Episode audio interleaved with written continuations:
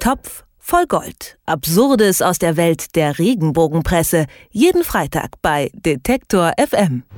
Was in Malibu passiert ist, bleibt in Malibu, zumindest vorerst, denn weder Jan Böhmermann noch Thomas Gottschalk haben sich bisher dazu geäußert, ob sie sich getroffen haben, ob das in Malibu war und ob ein Glas Wein eine Rolle spielte.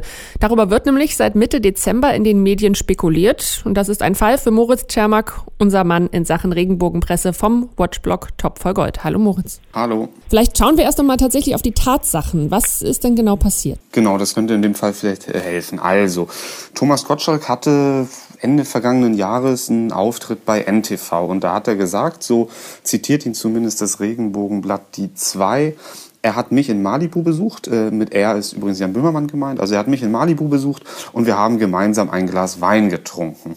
Gestand Tommy über seine Begegnung in Amerika mit Jan Böhmermann auf NTV. So steht es eben bei die zwei.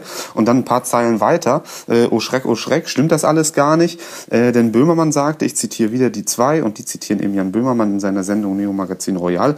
Ich habe niemals Thomas Gottschalk in Malibu besucht und gemeinsam mit ihm ein Glas Wein getrunken. Äh, reagiert er aufgebracht in seiner Sendung auf die Behauptung Gottschalks. Ja, und da fragt die zwei natürlich völlig zu Recht, ja, was denn nun? Das sind ja erstmal äh, zwei widersprüchliche Aussagen.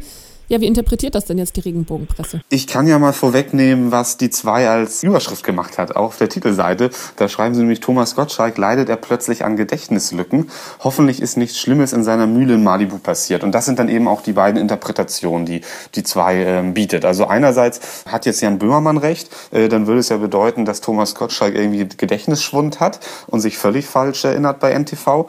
Oder aber, und das ist dann die zweite Variante, Gottschalk hat recht, sie haben sich getroffen, Böhmermann will das irgendwie verleugnen. Und dann fragen sich die zwei natürlich, warum will Böhmermann das denn verleugnen?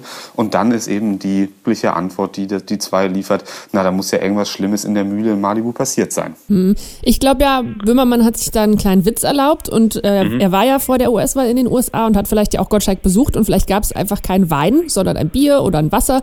Und deswegen hat er jedes Mal formuliert, er habe keinen Wein mit Gottschalk getrunken. Mhm. Und dabei hat er ja auch so ein bisschen gegrinst. Was denkst du? Ich musste jetzt auch nur raten, aber es, äh, was, was natürlich ein ganz wichtiger Punkt bei dieser Geschichte ist, dass die zwei hier, Jan Böhmermann, der ja durchaus ein Satiriker und ein Komiker ist, äh, einfach ganz ernst nimmt. Das ist, glaube ich, einfach das große Problem. Ich glaube nämlich auch, er hat sich einfach einen Witz erlaubt und die zwei tut jetzt so und spinnt eine Geschichte, als wäre da jetzt so ein riesen Hickhack zwischen den beiden und der eine sagt das, der andere sagt das und einer muss ja lügen, oh Gott, oh Gott, gibt's da etwa böse Schwingung und schlechte Stimmung zwischen den beiden und so weiter.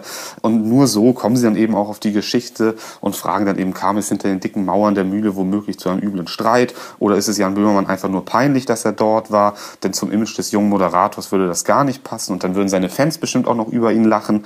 Ähm, ja, oder leugnet er also den Besuch, weil er sich schämt? Also sie nehmen eben einfach eine witzige Aussage, ob sie jetzt stimmt oder nicht, äh, sei dahingestellt, äh, für ernst und äh, ja, das ist eigentlich die Basis dieser ganzen Geschichte. Vielleicht werden wir das ja noch erfahren in diesem Jahr. Vielen Dank erstmal, Moritz. Ich danke auch. Topf voll Gold. Absurdes aus der Welt der Regenbogenpresse. Jeden Freitag bei Detektor FM.